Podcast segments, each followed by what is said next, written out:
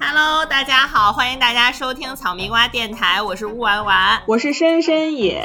你今天呢，首先还是只有我们两个人，你都不兴奋一下吗？你好不容易回来跟大家见面了，还这么冷静的跟大家打了个招呼。对，就是因为他们那个《神雕侠侣》哈，就是深深野跟他这啊，我们有某位听众朋友，我要扣的他一下，就是深深野这位，人家叫神仙眷侣，你才神雕侠侣呢，你说我俩谁断胳膊比较合适？神啊，神仙眷侣以及特别有品位的爱人同志，谢谢这位听友，真是高看我们啊！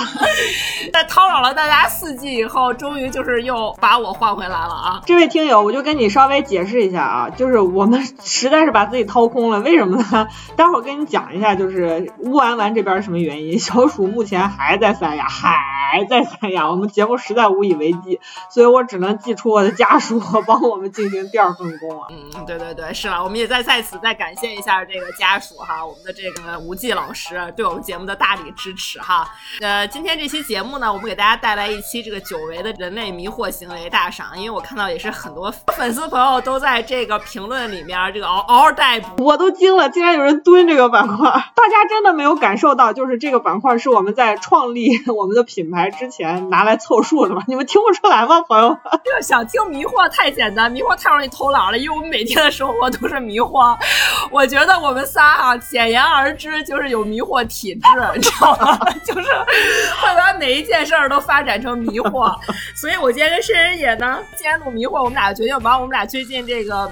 几周的生活给大家复述一下，就已经能够是一期很饱满的迷惑行为了。然后我们先有请深深野吧，让深深野给大家口述一下他最近的周记啊，因为深深野特别特别的不容易，我太不容易了，经历了四五轮反复的，能能回来这个过年又不能回来，又能回来又不能又不能回来，已经就是被折磨的这个度秒如年了。然后他现在终于又已经踏上了这个我们祖国大陆的土地，所以我们就先有请深深野来分享一下这个他在归乡过年。的这个过程当中的遇到迷惑事件啊，首先呢，请在电台那头的小伙伴们跟我一起复述这句话：凡事不要拖，一拖就黄，好吧？任何事情就怕夜长梦多。请你们记住，这是你们今后人生一个一定要记住的教训。还有一件事情呢，经过我的总结，就是这个世界上百分之九十八的事情都可以拖黄。你们相信我，任何事情只要你想干，明天不 right now，不要等到明天 right now 就去做。朋友们知道呢，就是因为年关将至啊，你看去年十一全国掀起了旅游热，国内旅游热，对吧？大家呢，仿佛就是觉得，哎呀，就是哎，你看十一都成这样了，那摘口罩还不就是板上钉钉的事儿吗？对吧？然后呢，我们也都是保持这种心态，对祖国的防疫工作和防疫成果保持巨大的信心啊，然后卯足了劲儿就想说，没事，我们在境外再坚持两三个月，我们就能回去了。于是乎，这一坚持，一看，哎呦，我操，过年马上要来了，剩一个月了，满打满算，如果你要是再隔离一下呀，隔离完了回去之后。你再走走亲戚啊，你再去做做体检啊，你再去看看领导啊，对吧？就差不多了，得赶快申请了。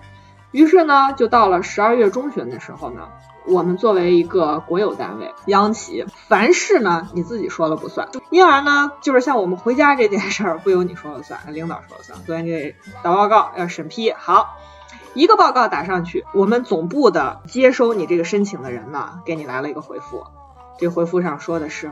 有可能不批，因为回来的人太多。哎，大家想一下这件事的逻辑啊，因为多所以不批。反正我不太理解为什么。好死不死，我们这个申请打上去呢，刚好赶上十二月底。十二月底那会儿呢，大家也知道，这个北京顺义发生了这个局部的疫情爆发了。你看，我跟你讲，是为什么我不相信阴谋论，就是因为阴谋论太逻辑了。你们懂吗？这个世界上充满了偶然和巧合，你谁知道能在这个时候出现这种情况呢？对不对？你看，就是因为拖，你要是十一月份申请，可能已经过了。好了，十二月底，大家知道赶上了一个什么时间段呢？元旦意味着什么呢？放三天假，放三天假意味着什么呢？领导不开会，领导不开会意味着什么呢？没有人给你批。好嘞，又拖了三天。过了之后呢？这个时候三天以后。我们收到总部的电话和来信说，嗯，确定了，我们收到了文件，呃，除特殊原因和工作原因之外，今年过年。啊，不再以返乡为理由批准员工回来了。这个事情呢，让我大家知道，心里真的是咯噔一沉。说心里话，为什么就是回家为什么不能是一个特殊的理由呢？就总之是这个事情让我非常的迷惑。就这几者之间的这个逻辑关系让我非常的迷惑。我还得再给大家补充一下啊，就这个深深也跟她老公，这是命途多舛，朋友们，他们俩真的是这个程度堪比就是这杨丞琳和李荣浩，真的啊新婚燕尔在在一起同居。的日子可能也就是一只手数数得过来，真的是非常非常，因为他跟我不一样，因为我本人不回家过年哈，因为我石家庄人啊，就大家就但是就大家不用那个可怜我，因为我就是一个月就差不多一个月回两次，就是太就抬头就回家，所以我真的无所谓，相当于我这个周末不回了啊，就这感觉。但是她跟她老公不一样，所以我跟大家铺垫一下哈，就是真的是她真的非常需要回家，并不是她自己作妖啊。好，你继续，就是总总之就是住外，你超长时间没见了，过年非常想回去，然后另外一方面呢，因为家人也确实有身体上的问题，你也非常非常着急，也非常想回去，是特殊原因吧？够特殊吧？关键就在于同学们，你们即便看现在的这个国家的防疫政策，不管是省级的、市级的，上至到国家级的，没有哪个地方说不许回来，对不对？就是任何事情他都会留一个可回旋的余地嘛。好嘞，我们公司直接一刀卡死。所以这件事情就让你觉得有一种什么样的感觉？我这块可能要稍微严肃一点说，就是你辛辛苦苦在境外，说实在话，我们现在。大家好像听说，就如果要住外的话，好像收入很高啊，或者怎么样。我们真的是拿着 拿着一份比平均水平还要再低一点的工资，在住外的这么一个工作情况下，在辛勤的工作。关键是你和嗯公司跟单位的平时的这个血肉之间的联系是感知不到的。但是到了这种特殊时期、特殊时刻，就有一种就是被人扔出去的感觉，就这种冷漠感。在这个时候又特别强烈的侵袭了你，就是让你觉得没有人管你，有一种他们为了过好年，别人为了过好年，于是你们就不要回来。你哪怕这个事情你有回旋一点的情况下，大家不是不能理解。比如说你不要那么冷漠，你跟大家说，你们可以申请啊，我们再批嘛，然后再看，如果你只是回家返乡探亲人，咱们年后再回去行不行？如果你非要回，能不能说说你的理由啊？如果真的是特别着急，那我们也可以再审批一下。没有这些话都没有，然后就直接跟你说不许回。当然，这中间有很多可能是这个操作层面的员工，他的这个为人处事的水平啊，导致了我们有这样的接手心理。好了，那我就想说算球，回不了就拉倒了。这个时候呢，突然间又跟你说，嗯，年前最后一批报吧，你是不是有一种感觉？佛背过身去，又朝你看了一眼，你赶快迎上他的目光的感觉。于是这个时候，我就赶快又打了一份申请上去，然后就开始进入了非常焦灼的等待。我原本计划是一月十号返程，然后开始进行集中隔离，因为那个时候其实大家如果要关注防疫的政策规定的安排，其实已经发现很多地方已经采取了十四加七，所谓的七。当时是说居家隔离，很多人可能对这个规定都不是太熟悉，我待会儿再跟大家讲这是个什么样的规定，以及最新的政策是怎么安排的啊，这这是有知识点的啊，等会儿再听。总之呢，当时一听，那这差不多有二十一天，你看你十号回去二十一天，然后一一弄完该过年了，对吧？呃，如果你要是想陪家人去看病什么的，你这还得提前约大夫，谁也不会大过年的在医院给你问诊吧，对不对？所以这什么事情都得提前安排，而且呢，再跟大家讲一个知识点啊，我从香港回珠海非常困难，比大家在国外再转机回到祖国的怀抱还要困难。为什么呢？在国外其实就是你看什么时候有飞机，这班买不了，你知道可以买下一班。其实通常来讲，人数的那个量是比较能控制住的，或者说差不多都有余票的这么一个情况。但是香港到珠海，我跟你讲，完全就像打仗一样，沙盘布阵，你要严丝合缝，啥意思呢？首先在核，你要手持二十四小时有效的核酸阴性的报告。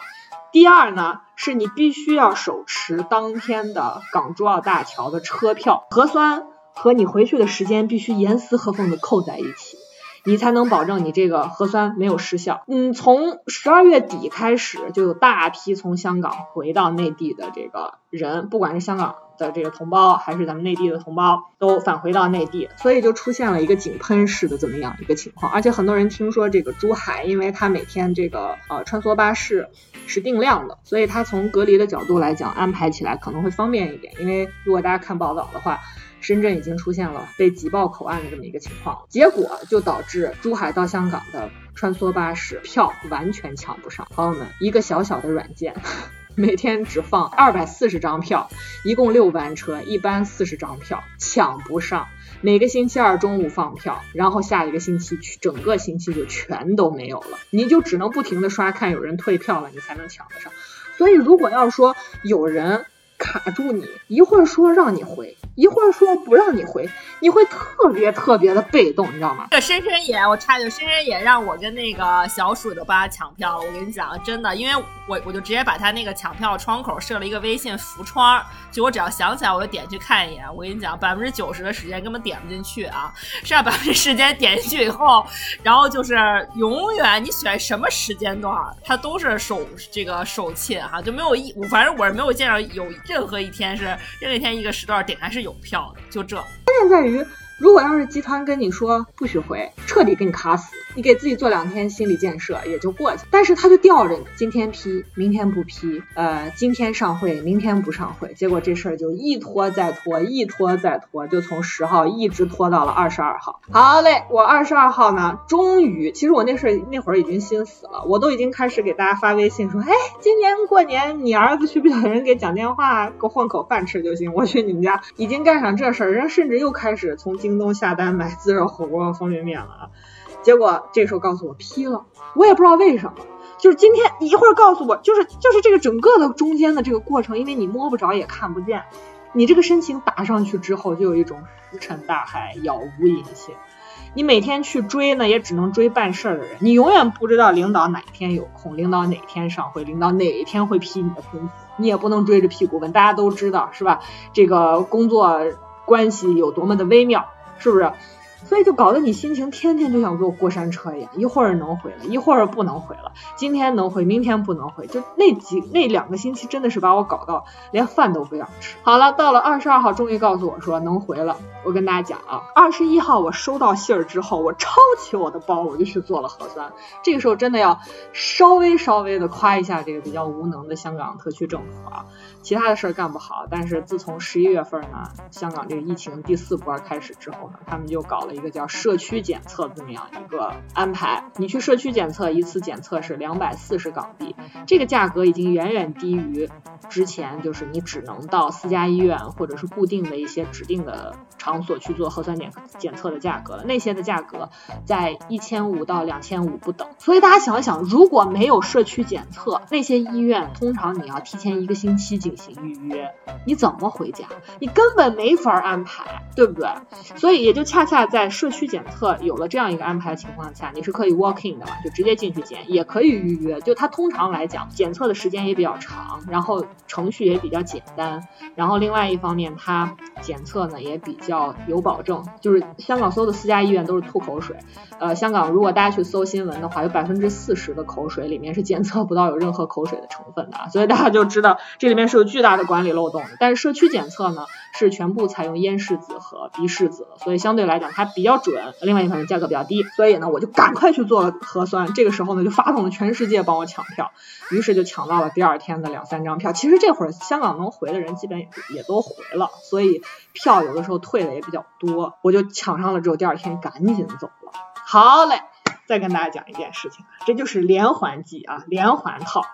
回来之后呢，我就想说十四天坚持一下。我这回被分配到的酒店是一个快捷酒店，在珠海的斗门。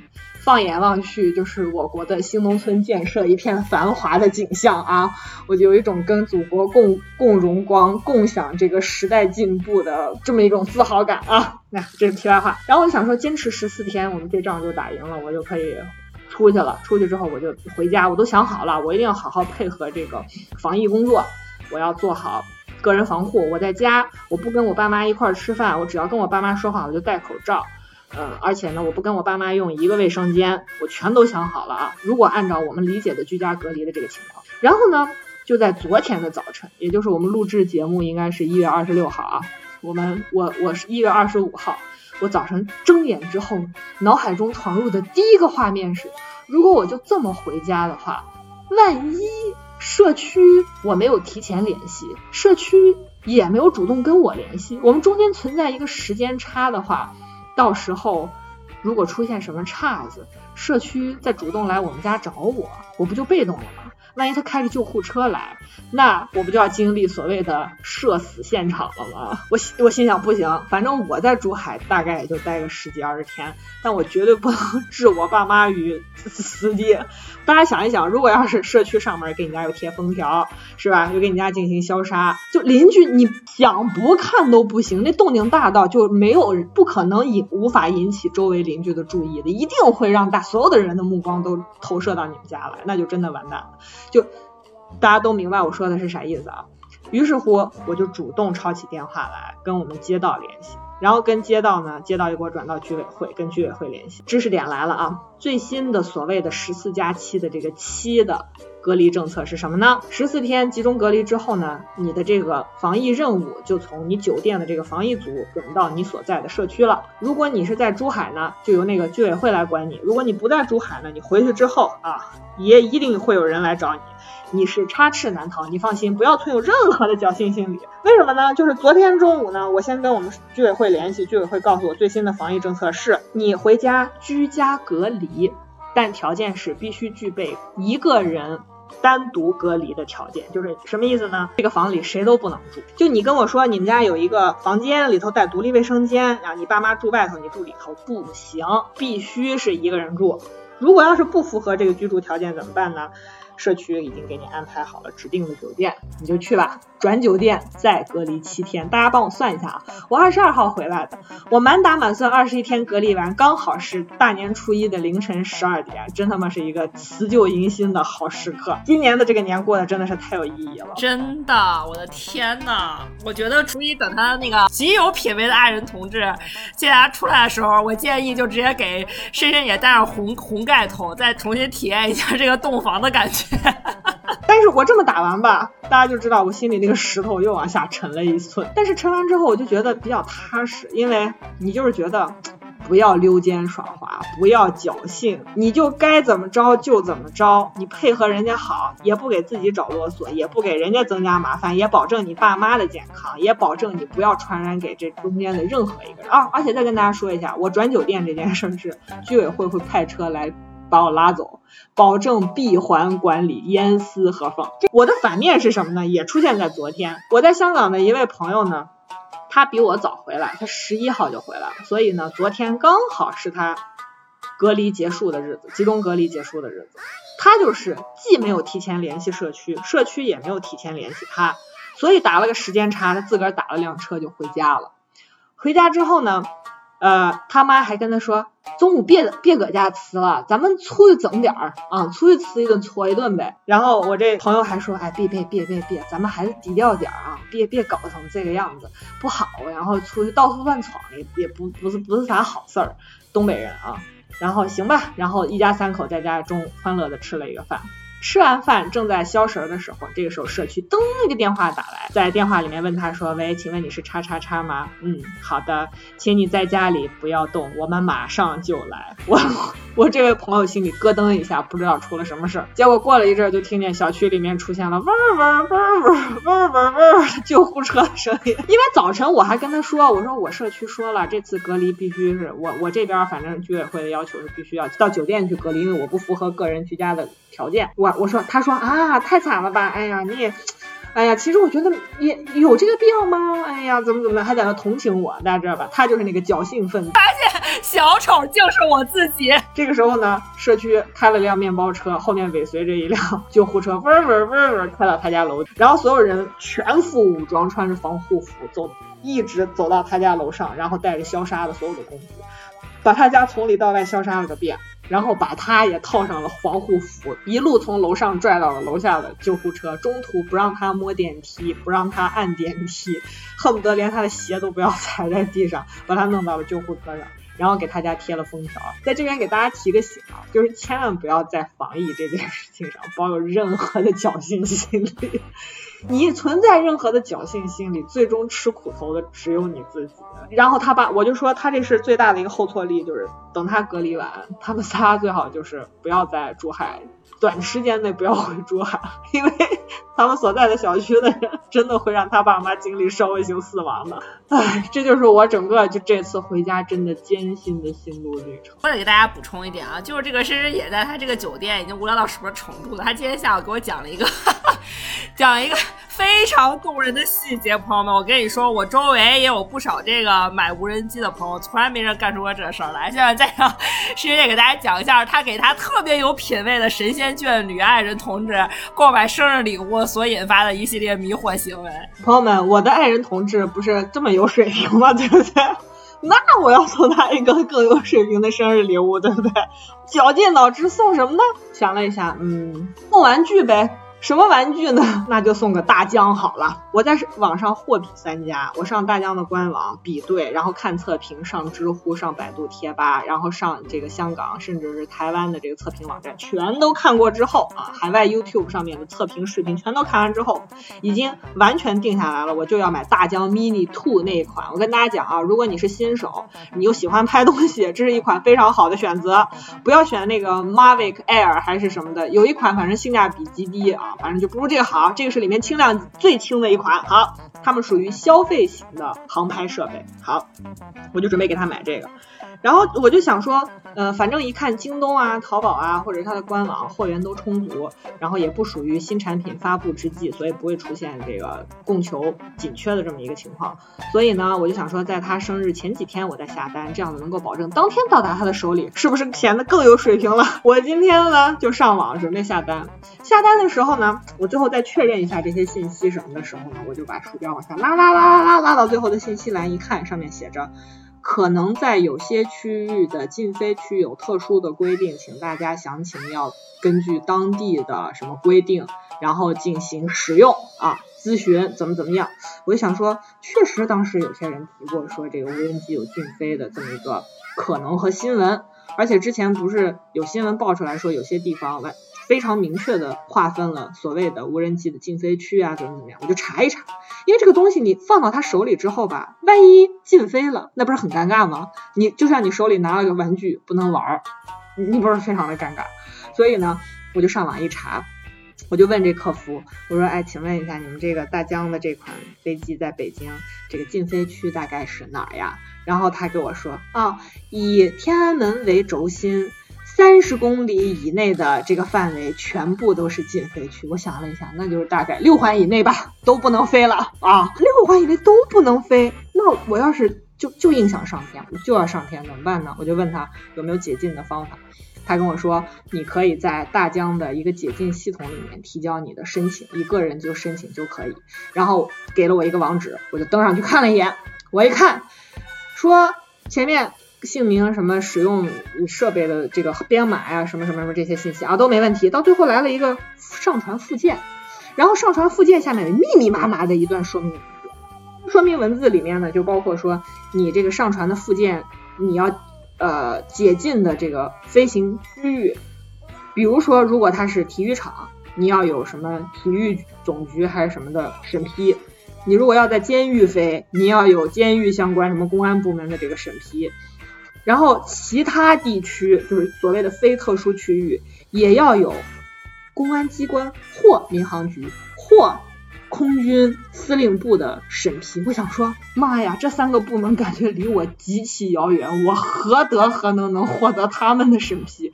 于是乎，我就又找了客服，我说，请问一下，是我要玩个玩具，必须要同时经得公安部门、民航局和我国空军司令部的批准吗？然后客服跟我说啊，太有牌面了！我天哪，保驾护航有没有？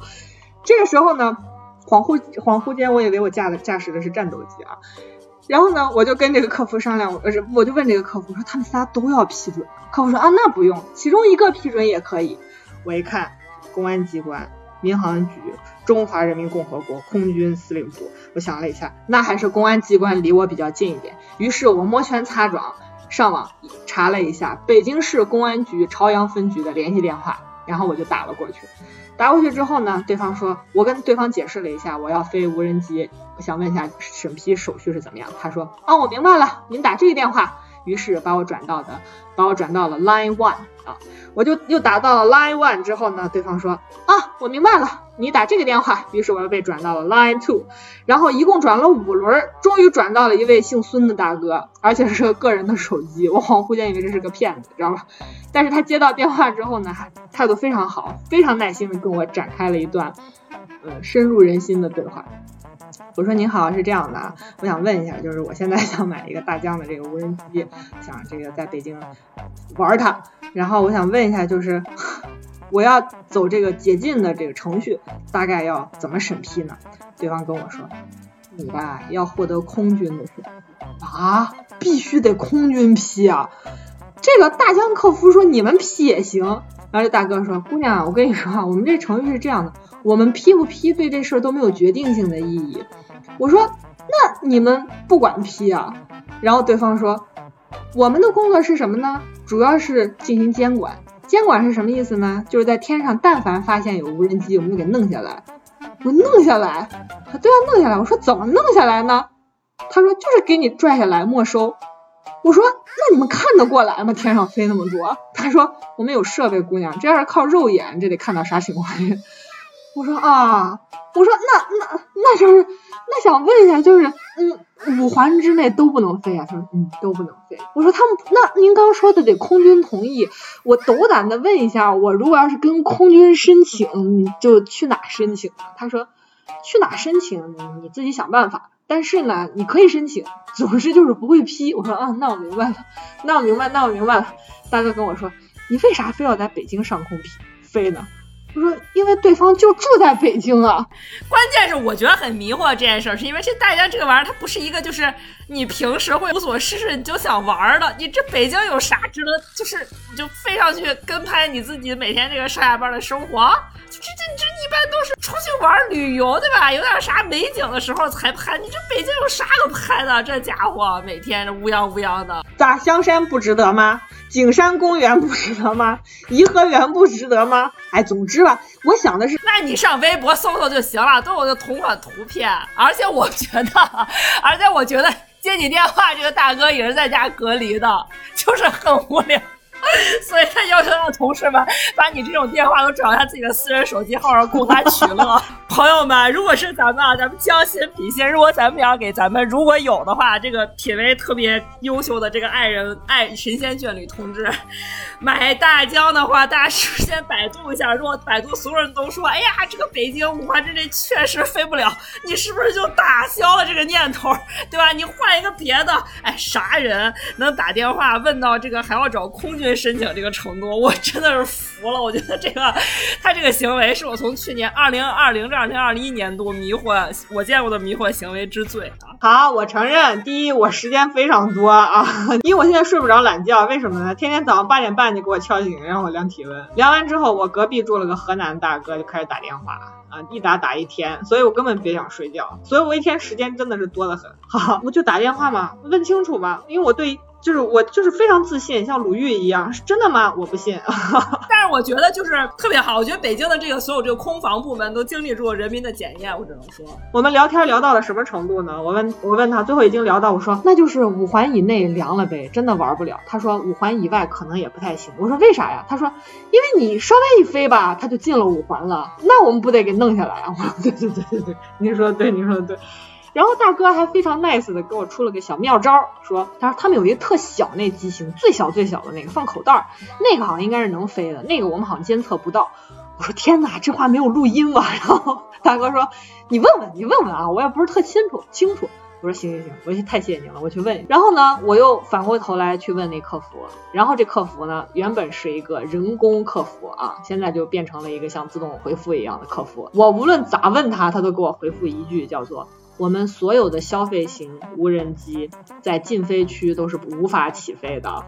如果你要想飞，只能去做解禁手续。我无论问他啥，我可能我怀疑我那会儿要是给他发了一个说你们该下班了吧，他可能也会给我回这句话。就是，然后我就想了一下，其实从技术方面来说，我给大家这块又是个知识点啊，给大家普及一下。如果玩过这个大疆的这个朋友呢，就知道它一开机，它跟你手机一连，它是要联网的，因为你手机要在下头操控它，用 GPS 定位它，对吧？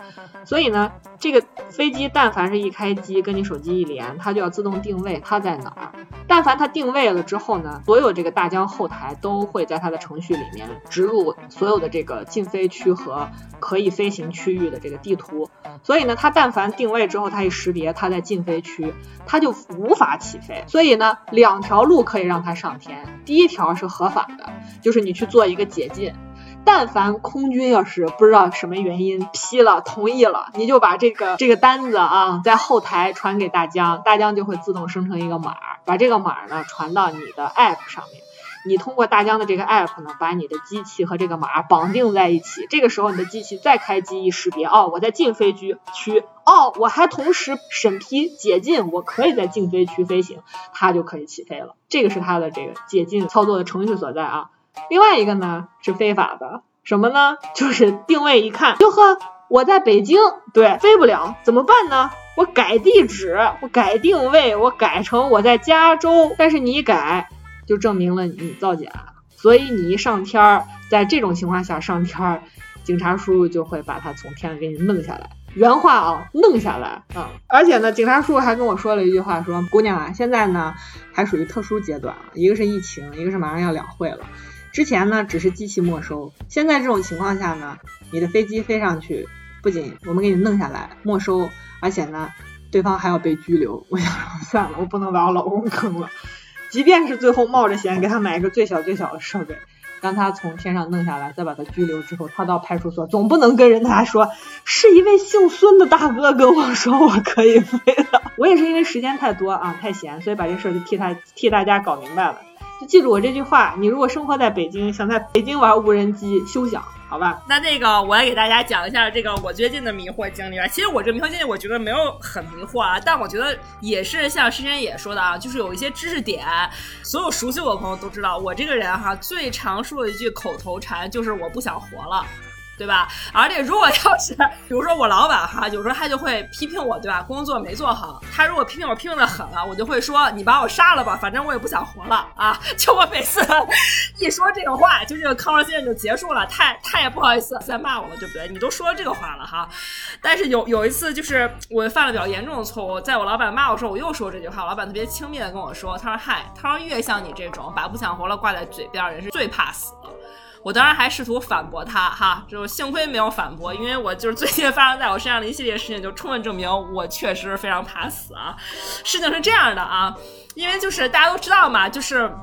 我本人呢，就平时的爱好呢，就是不大健康哈，就是我真的太爱喝酒了啊，确实这个非常不好，就大家千万不要跟我学习哈。就我除了特别爱喝酒以外，我还特别特别喜欢喝咖啡，就是喝这种这个成瘾性的这个这个刺激性的这个兴奋型的这个饮品啊，然后就导致我这个睡眠呢一直都不大好。就这个时间爷也知道啊，经常就是半夜两三点我还在这个醒着，对吧？就是发一些乱七八糟的这个只想让自己知道的这个微博啊，然后或者是发一些什么点评类的朋友圈之类的，就真的两三点。都睡不着，大家听他录音是不是也非常像喝多了？我现在确实也在喝啦，因为我想庆祝我自己这个劫后余生啊，就是今天也稍微喝了一点啊。然后就是，就是我呢，其实是上周上周周末的时候，然后呢喝了一次一场大酒，就是也是非常没有所谓啊，就是我也不知道为什么，就反正就喝多了，然后就跟几个女生呢也就喝多了，就喝到可能凌晨四点多才回家。然后回家以后呢，我一推门进来哈，我就脱鞋，然后脱鞋的时候呢，我扶着门框脱鞋就没站住，我就直接呢。就把我放在门口的一个木头制的鞋架子撞倒了，然后呢，我这一撞倒，就这鞋掉了我一脸哈，我就再躺在鞋里，先缓了半个小时再站起来，然后第二天我就发现我这个鞋架子被我完全撞断了啊，然后我现在就换了一个不锈钢的鞋架子，所以下回如果要是再你是觉得木质的上次没有一砸一砸即死不死法办，所以你没撑住啊，下次争取一刀毙命。如果我要是我要喝多了再撞，就是我自己骨折了。鞋架子反正是断断不了了啊，然后反正就这样的一个结果。我觉得你对你对这个鞋架和你本人的认识有存在重大的误区，你要好好反省一下。然后呢，反正我就是从这爬起来以后呢，我就睡了一觉，睡了一觉，第二天觉得没什么事儿啊，第二天一睁眼，然后我就去泡澡了啊，在大澡堂里搓泥儿啊，泡澡泡了一天啊，然后我觉得我已经完全缓过来了。泡了一天，你没脱皮吗？哎，我。哎，你不知道我一年就搓一次泥儿吗？我一年只搓一次泥儿，就是过过年以前 搓一次啊。我搓泥儿那个，我都不敢睁眼，我睁眼这个泥儿都飞到我眼睛里啊，就是这个阿姨跟刨木头一样搓泥。我就是非常清爽啊，礼拜天我非常舒适的这个在床上躺了一天啊，就是 nothing happened。然后我就礼拜天，因为白天睡多，他晚上又睡不着，我可能就是也到两点半快三点啊才准备睡觉，我就把手机放下，我就躺下了，然后我就是感觉马上就快要入睡了，就大概睡到可能三点半左右的时候。我觉得那个时候可能睡着了大概十分钟这样子，但是完全没有睡睡熟啊！我突然感到就是心悸，就是心慌的非常非常严重。不知道大家有没有过这种感觉？就比如说你跑一百米全速跑，刚跑完那两三秒钟的感觉，就是你因为你觉得你心跳过快，导致你完全呼吸不了。我就是憋醒了，然后我当时从床上弹起来，我就坐起来了。然后呢，我就开始数我自己的脉搏，因为就是我们家人都是医生嘛，他们就跟我说说你没事儿，如果你觉得不舒服，特别是你觉得你要发烧要感冒了，你身边又没有体温计，你怎么判断呢？你就数你自己的脉搏，如果你自己脉搏非常快的话，那你可能就确实是这个感冒发烧的前兆嘛，咱们大家都知道。然后我当时第一反应就说，我周我周围什么都没有啊，我也没有心电图什么的，我说我先数一下我自己的脉搏。然后我一数就发现我当时的脉搏呢非常奇怪，大概只有六十四。因为我这个人其实非常非常的奇怪，就是我的这个心跳哈，基本上正常都是八十次左右，从来没有到六十次过。然后我觉得说，我操，这心跳这么慢，我说他们是不是他们一会儿跳再变成四十次，变成二十次，然后心电图变成一条直线，我说就要死了。然后我觉得非常慌张，但我当时还是心下觉得说，可能就是睡得太晚了，熬夜嘛就不舒服。我我就说，那我还是躺下再尝试睡一下。然后我就躺下了，结果过了两分钟吧。突然又开始有那个喘不上气儿，然后就是心悸，然后特别特别心慌的感觉，然后我又立刻又数下脉搏，发现这种脉搏变成了一百次。就是两分钟之内从六十次变到了一百次，然后我当下就非常惊慌了。我心想说：“我操，这他妈这心跳跳成这样哈，然后我还这么难受，我还喘不上气来。我说会不会我我就是要猝死了？因为咱们最近看这个新闻也看太多啊，拼多多啊什么这些，你知道吗？然后我当机立下，我就从床上窜起来。我这么一个惜命如金的人，在五分钟之内做出了打幺二零的决定。朋友们，你说我你说我这个人非常非常怕麻烦，你知道吗？然后我当时心想说，我一定要救我自己这一命。然后我就立刻拿手机打了幺二零，接线员呢就非常不慌不忙问我一些问题，什么小姐，您最近去过石家庄、河北吗？我说没有。那您去过辽宁吗？我说没有。那您去过黑龙江吗？没有。那您在北京去过顺义吗？对。然后我当时就是他越问，我觉得我越急躁，然后我越急躁，觉得我越喘不上气来。然后我这个就是说，而且我还在说话，我还在着急，然后我就觉得我呼吸完全已经成问题了。然后我说。你能别别问了吗？能让先让车来吗？然后人家金燕小姐说啊，没关系，黄小姐，那个我我给您打电话做调查，不妨碍车去啊，我已经派了车了，他已经在路上了啊，您别急啊，我还是要问一下您这几个问题。然后我说那行吧，那你就问吧。然后我就问了一下体温啊，什么这那五六，问了一遍啊。问完了以后说，那好，那我把电话挂了。说您就等车吧，车估计马上就到了。然后他把电话就挂了。然后我这个时候其实还非常难受。然后我就又数一下脉搏，又变成了八十次，就是他的心跳非常不稳，你知道吗？然后我从床上爬了起来，然后我就起来，我就心想一下，我说我要去看急诊的话，我应该把我身份证和医保卡带上，对吧？我得证明我自己是谁啊。你不是应该先把衣服穿上吗？哦，对，先把衣服穿上，没有穿奶罩，穿了一个秋衣，穿了一个那个秋裤啊，然后那个就是打算穿秋衣秋裤、羽绒服出门。啊，然后我就把这个社呃医保卡和身份证掏出来，我我当时你知道我当时怎么想？我当时想说，如果我要是死在一边，我我得让他们知道我是谁，我真是这么想的，你知道吗？然后后来呢，我就出来，我躺在客厅的沙发上，我说我躺在这儿，对吧？如果他们一会儿一敲门，我腾我就能窜起来啊，要不然躺到床上人家进来太不堪了这一幕，对吧？然后我说我要分散一下我注意力啊，我说我掏出手机，我想说我要不要给我妈发一个微信？就比如说，如果我要是死了，我没有来得及跟她说最后一句话，这是不是不大好？一般是不是发一个我爱你啊？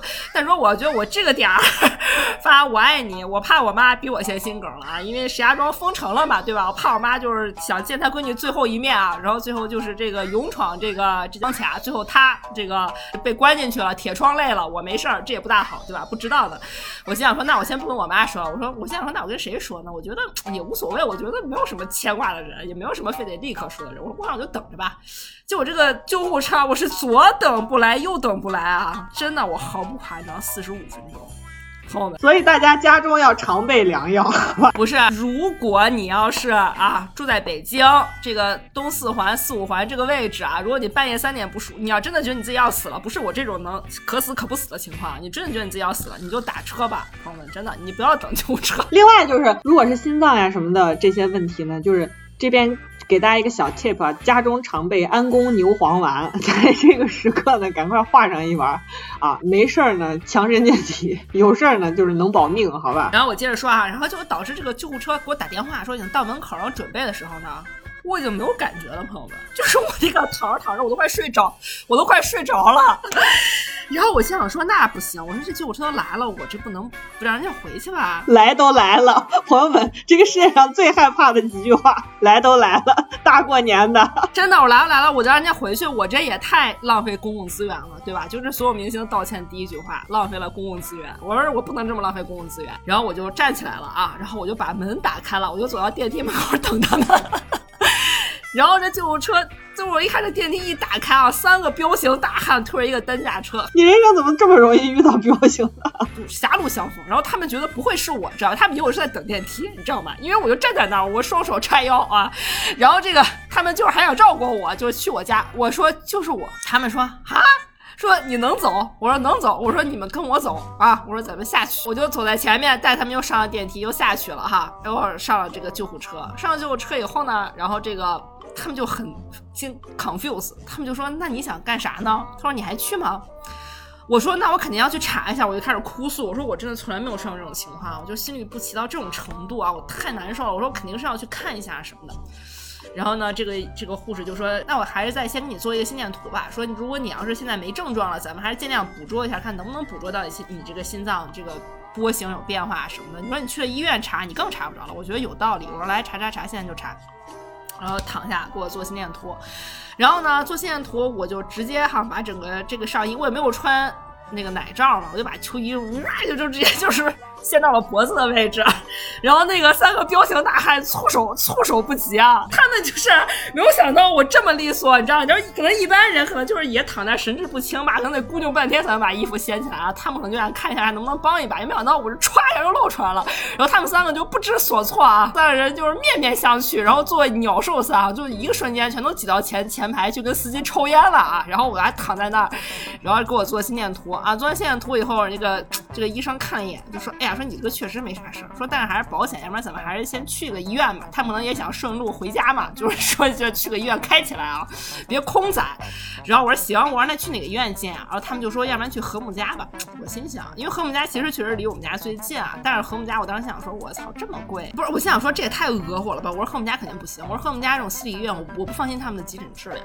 然后他们说那要不然就去中日友好吧。我说行，那去中日友好吧。嗯，就去了中日友好。然后在车上我就开始跟他们聊天啊，就说这个呀太。晚了，辛苦你了。他们就说：“哎呀，没事没事没有想到这么轻松啊！就这个担架都没有支起来哈，都我们还还研究一下怎么支起来，怎么怎么合起来啊，就没有支起来就扛下来了。说这太轻松了，没想到啊。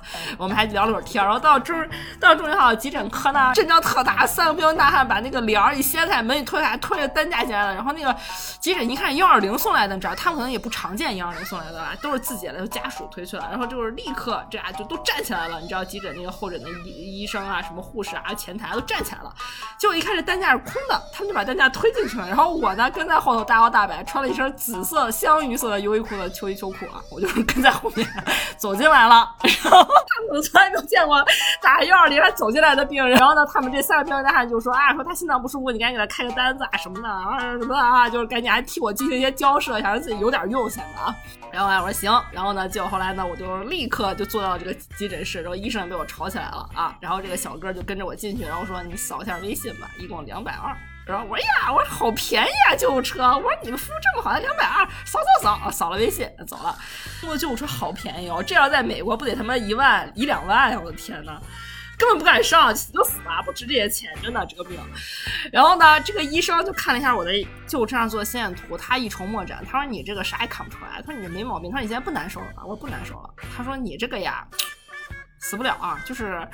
这个你这种心律不齐啊，说这就不是大问题，然后说你这个肯定不是心脏问题，你可能就是窦性心律不齐，就是说这是偶尔发生的这个表象性的心律不齐。他说就是除了难受点没啥啊，死不了，你回去吧。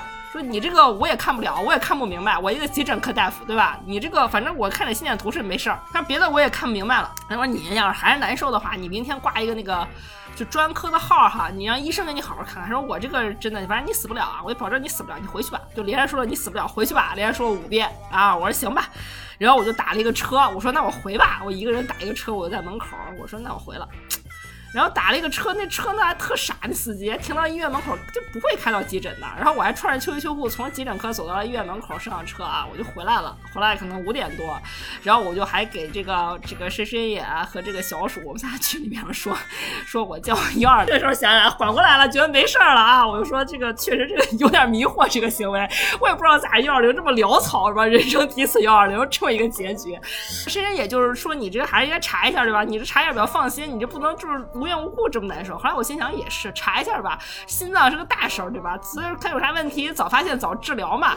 然后我想说，我挂个号吧。然后我就我唯一会挂的好朋友们就是协和，因为协和呢，它就是个 A P P，就跟你那个预约餐厅一样，点一下，就跟那个就是那个 Open Rice 什么的，就是你点一下啊，那个时间就出来了。因为别的我根本不会约，不会约约不上。我让我去协和看一下吧。然后我协和约，果真就是他普通的号没有。然后我就咬咬牙约了一个特需号。我心想说特需啊，我这心脏这么严重，这么大事儿，我说我花三百百块钱挂个特需，我就挂了，对吧？那你这这钱不能省啊，是不是？然后我就花花三百块钱挂了一个特需号。然后我第二天我去了协和。你消费观还挺健康的，哎，是不是？我觉得这是大事儿，对不对？你不能非得等那个二十的号，你这这辈子也等不着嘛，对不对？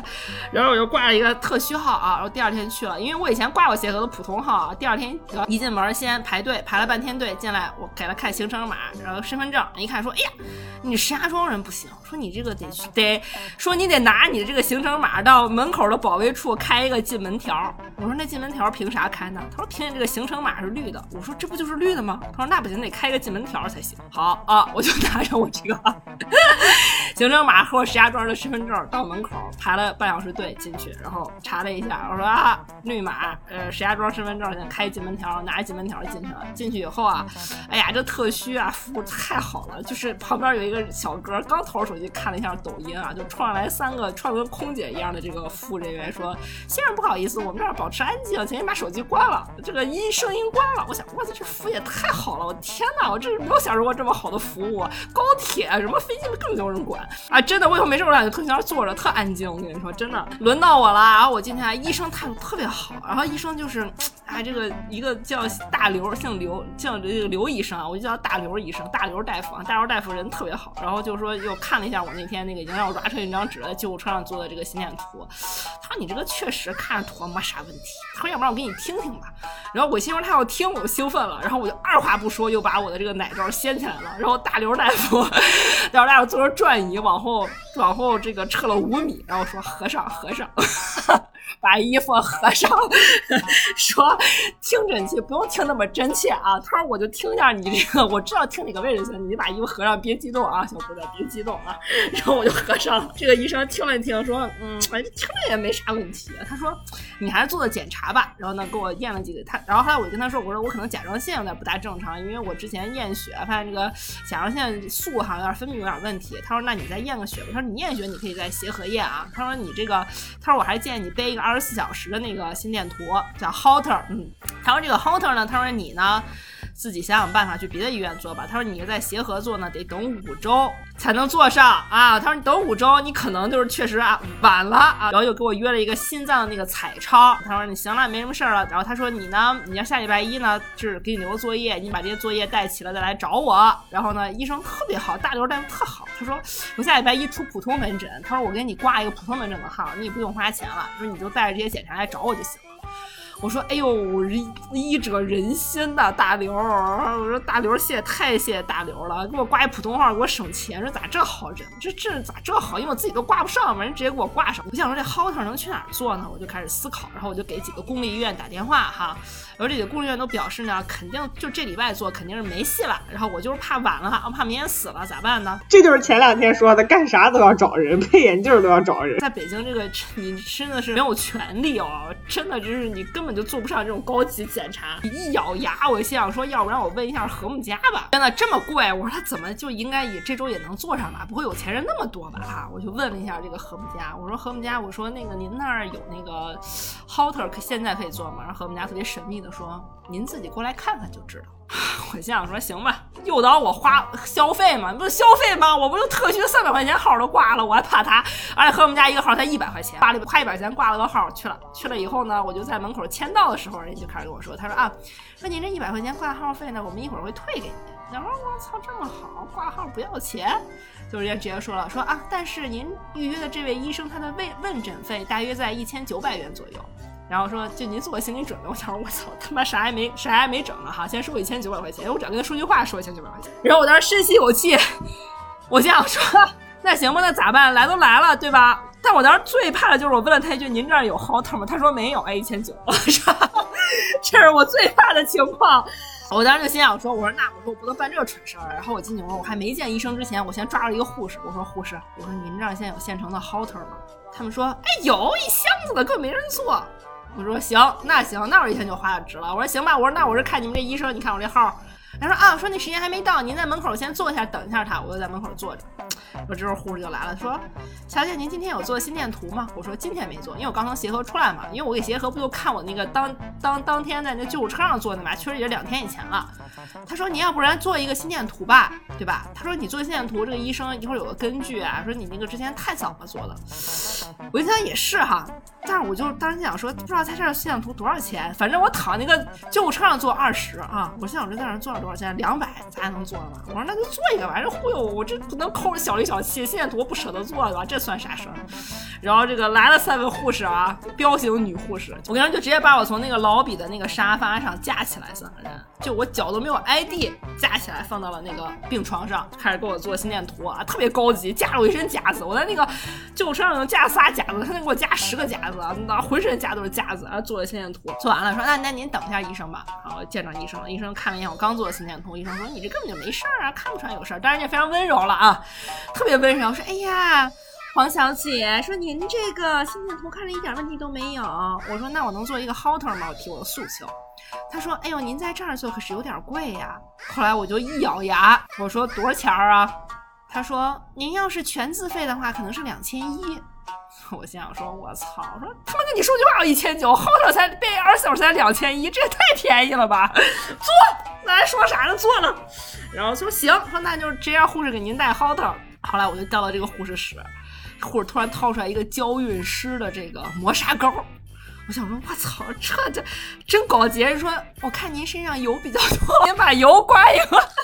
炸着我啊！炸着我，因为我当时也热嘛，我很爱出汗，你知道，那那和我们家太热了，那暖气正开三十度啊。而且这个过这个过程这么短，一千九出去了，两千一又给，能不出汗吗？胳肢窝都湿了。那护士就先拿了三张餐巾纸给我擦了擦，然后就说您感觉对，说这个粘不上，这个胶不够粘，我得先给您做一个磨砂啊，拿胶原式的磨砂膏给我磨了个砂啊，然后开始给我贴贴贴贴贴上了啊，挂腰上了，挂好了说可能就三分钟吧。挂好了，挂好了，说行，说给您一个表，您记录，您要是自己有不舒服的时候，您就记录一下什么的。然后说，那您没什么事儿，您就去交费吧。然后交费之前特意问了我一下，说您是可以报销的吗？我说我应该都是自费。然后那个护士一脸就是 I'm so sorry 的表情，说，唉，说那您前面直走右转吧。然后我就前面直走右转，然后过一会儿马上稍请递给我一张这个消费单，我一看四千七啊。一千九的问诊费，两千一的 Hotter，我一看心电图要我六百块钱。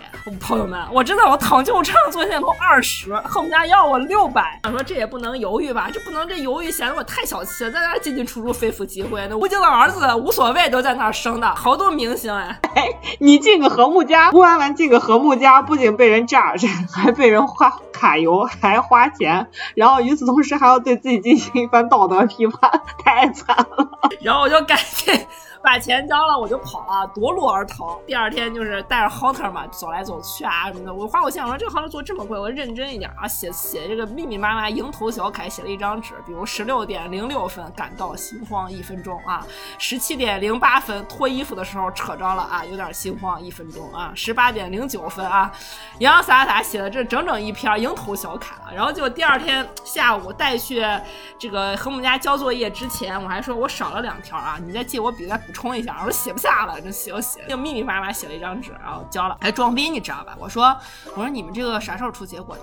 人家说可能要一到两个工作日，我说那不行，我说我们家人给我找了那个阜外最牛最牛逼的那个心脏心心脏内科主任，我说他就礼拜一有空，所以我礼拜一必须要带着这个作业去找他。其实没想到我就找着一个协和的大刘而已啊，然后然后行，人家说行，那我们尽快给您出。刚到家刚一脱鞋，给我打电话说小姐您结果已经出来了啊，说您那个大夫已经看过了。然后大夫说我把电话交给他，他给您讲两句啊。大夫给我讲说，哎呀，说那个黄小姐，说您这个结果呢看不出有任何问题啊，然后说您这个心脏非常平稳，然后说您写的每一条不舒服的时间呢，我都对着这个相应的结果看了啊，发现您不舒服的时候都是您心脏特别平稳的时候啊，说确实是看不出来什么问题。他说您可以周一跟您的阜外专家再交流一下，然后还还拿这个话噎我，我说行，我说那得了，我说那行了行了，谢谢您啊，可以没问题啊。然后呢，我就把这个结果收好了啊，然后我就到了这个要礼拜一交作业的日子啊，我就怕这我大刘的眼神不济，你知道吧？我还特意把这个报告哈导到了 iPad 上，像 iPad 比较大嘛，我这大刘大夫是吧？这眼神不好使，戴个眼镜看着比较轻松一点啊。然后我就一大早，大刘大夫特别好，如果大家真的有对心看心脏有需求的话，可以再给我留言，我会把大刘大夫的名字告诉大家。他真的人非常好哎，就比如说他贴心到什么程度呢？他不是给我约了周一他自己的普通门诊嘛，给我约了八点半的普通门诊，然后他会给我约一个八点钟的心脏彩超，然后会把那个。做心脏彩超的位置约在他的那个普通门诊的旁边隔壁，就人超好，你知道吗？然后我心想说八点哈，我要做心脏彩超了。我说那我几点起啊？然后我这其他狐朋狗友建议说，这公立医院啊，必须六点半出门啊，六点半都晚了。是确实是我石家庄人还受人榨汁哈，那我六六点二十出门吧，我这还排排队换出入条，你说这良民证，这家伙到了到了以后哈，我刚想排队换良民证啊，刚站到队伍里，然后。旁边一个人说：“他说你来干嘛的？”我说：“我换良民证啊，我换出入证。”人家说：“说我们不用出入证了，说你扫一下墙上那个二维码，只要是绿的啊，你就可以就这个手机电子出入证，你就不用排了。”我想说：“我操，不用排，那我岂不是来早了？”我我再插一句啊，大大家有没有发现，就是实际上在真正的行政管理的这个闭环，也不是闭环，各个环节里面是有巨大漏洞。有没有发现，就是大家要求都不一样，而且变化特别多。所以就是因为这种变化一天一变，搞得你就跟坐过山车一样。大家就想一下，除了我以外，乌安完出门之前还要对自己进行一番质询。我是石家庄人，我出去还要遭受别人白眼，给自己进行完心理建设。好容易去了，人跟你说不用啊，扫码就行了。六点五十五进去了啊，然后八点开始检查。我想说，那我这干啥呢？后来我就发现呢，我说那我先报到吧。他报到以后打一打出来一个条，拿这个条到时候去门口等就行了哈。我那我报到吧。然后报道说这个八点的条呢，七点四十才开始发啊。然后呢，我说那我这四十分钟我干啥？我就直勾勾的站在那个发条的机器前面，我就站着，我就戳那。然后过一会儿，这个早去的大爷大妈有这个验验屎啊、验尿的，啊就是验啥都有，就看我一个人戳那儿，他们就觉得很奇怪。他说是不是在那儿排队啊？然后莫名其妙，我身后就排起了这个二十米的长队啊！大家都不知道排啥呢，就排那。这个导诊的人就问我后面排长队大爷大妈说你们干啥呢？他们说我就看这儿排队啊。他们说你干啥的？他说我这验尿的，我这哪儿领那个壶啊？人家说说这是人家是排做心脏检查的，说你在隔壁你的旁边那机器上报。然后哈嗨，说我看这丫头一个人站前头，我就我我我也不知道这干啥的。然后他们就做鸟兽散啊。这个时候我还是坚定的站在第一个位儿的啊，站那就站机器前面，面对着机器一动不动站整了半个小时啊，都要七点四十了啊。然后我就火速把我的医保卡插进去报道。报到了啊！报到，我就 在外面等着，呃，就是就到这个做这个彩超的这个门口等着。然后果真到八点一上班，我的名字就第一个出现在了公屏上啊，把我的名字第一个打到了公屏上，然后我就立刻进去了。进去的人还没说话，我就把上衣脱了。人家说你穿上撩起来即可啊，然后说我给撩起来，我就把奶冲着人家啊，冲着那位大夫。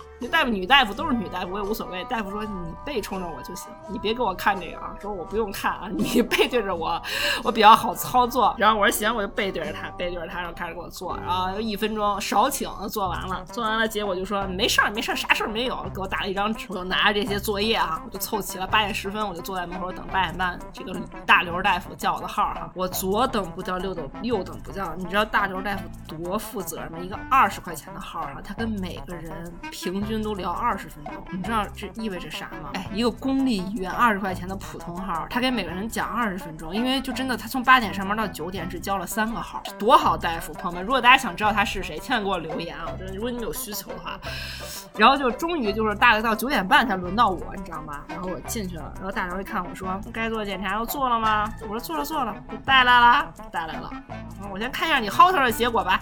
我就把 iPad 啪一下打开，然后翻到那一页递给他。大刘大夫说嚯，这都是英语的，说你这还考我来了。然后就眯着眼看，他说你这跟哪儿做都是英语的。我说我在和睦家做的。他说大夫说哇，小姑娘还挺惜命，不差钱儿啊。我说嗨嗨嗨，我这不是以前没出过这毛病吗？这不就是一次性的买卖吗？啊，看了半天。实在是看了十分钟，说：“哎呀，说你这个心脏真的健康的很啊，好的很。”我说这没问题啊。他说：“你是不是生活习惯不好呀？”然后我刚想说，我既抽烟又喝酒，结果大刘大夫说：“你是不是咖啡喝太多了？”那我肯定要怕大刘炸着我嘛。然后我就说。对对对对对对，太爱喝咖啡了，一天喝三四杯啊，不喝四杯那一天根本过不去啊。然后说，哎呦，说你们这些年轻人啊，可能确实工作压力大，什么就是咖啡喝那么多，他就是休息不好啊。说你这睡不好觉，你天天两三点熬夜，那谁心脏不好受啊？是不是啊？我说是是是。大刘说，哎呀，小想，说你要是不想白来一趟啊，我给你开点安眠药吧。后来我心想说，肯定人家开呀。你说我这麻烦人家哈，人大刘对我那么好，对不对？我这啥啥毛病都没有哈，最贵的检查我还不是在人家医院做的，你说这这好意思啊？然后我说您快开快开，多开几盒没事了。大刘说，我先给你开一盒。说我这个药效非常强，我怕你呛不住。他说你每天盖好被子，头枕到枕头上再吃这个药啊，因为一吃你就撅过去了，你别还在那儿溜达着站着呢吃啊。你又怕你，我又怕你站着一吃你晕倒了再摔着啊。对，我说行行行没问题。我说您给我开啥药都行。然后开了一个安眠药，然后我就回家了啊。所以就是，这就是我很迷惑行为啊！后我我我给我另外一个特别嘴特别贱的 gay 朋友讲这讲这个故事，我 gay 朋友就说：“那你看你根本没啥事儿，没有占用那么多公共资源。”我说：“公共资源我倒是不 care，主要是占用了我太多经济资源啊！前前后后左左右右花六千块钱，查了个寂寞啊！朋友们，反正就是养成一个健康的生活习惯，不要太熬夜，不要抽烟喝酒太过分啊！然后那个如果要是在北京的话，特别不舒服的时候，要这个直接打车，不要打幺二零，没用啊！如果大家。大家想知道大刘大夫具体的名字和这个这个所在的科室，也可以给我留言啊！这就是我最近发生的这个迷惑行为。以上呢，就是许久未见的吴婉婉和许久未见，也不是许久未见，实际上是许久未录音的深深野过的日子，真的是心惊肉跳、心惊胆战。但是我们俩真的都是基础版，大家想知道加强版长什么样吗？等这个小鼠逃离收天以后啊，我们要做一个两小时的加长版，到时候还希望大家为我们多。多膨胀，然后呢，晚上这个我们就是叫辞旧迎新啦，希望大家就是在新的一年可以少经历一些像我们这样的迷惑行为啊，大家都特别健健康康、万事如意的度过新的一年。那就大家任何事情都顺顺利利的，不要出现任何的岔子和幺蛾子。我觉得经历的这一系列的事情，让我觉得就是你在这个世界上什么样的心情都比不过。平静，我真的就是觉得让我心安平静的度过每一天，就是我人生最大的愿景。我这个经历，就我觉得最全世界最重要的事情就是你自己的健康，真的，你要首先第一位保证你自己的健康，你才能够照顾好你的家人，你才能够很好的去享受生活，不然的话什么都是白搭。朋友们，真的，你自己身自己身体不舒服是最最难受的，所以希望大家在新的一年可以健健康康。好的，那我们这期节目都录到这儿就结束啦，然后希望大家还可以多多的，就是。跟我们互动啦，留言、转发、点赞，因为你们的支持是我们坚持下去的唯一的动力。希望大家可以继续紧紧的 follow 我们。那我们下期节目再见吧，下周再见吧，拜拜，拜拜。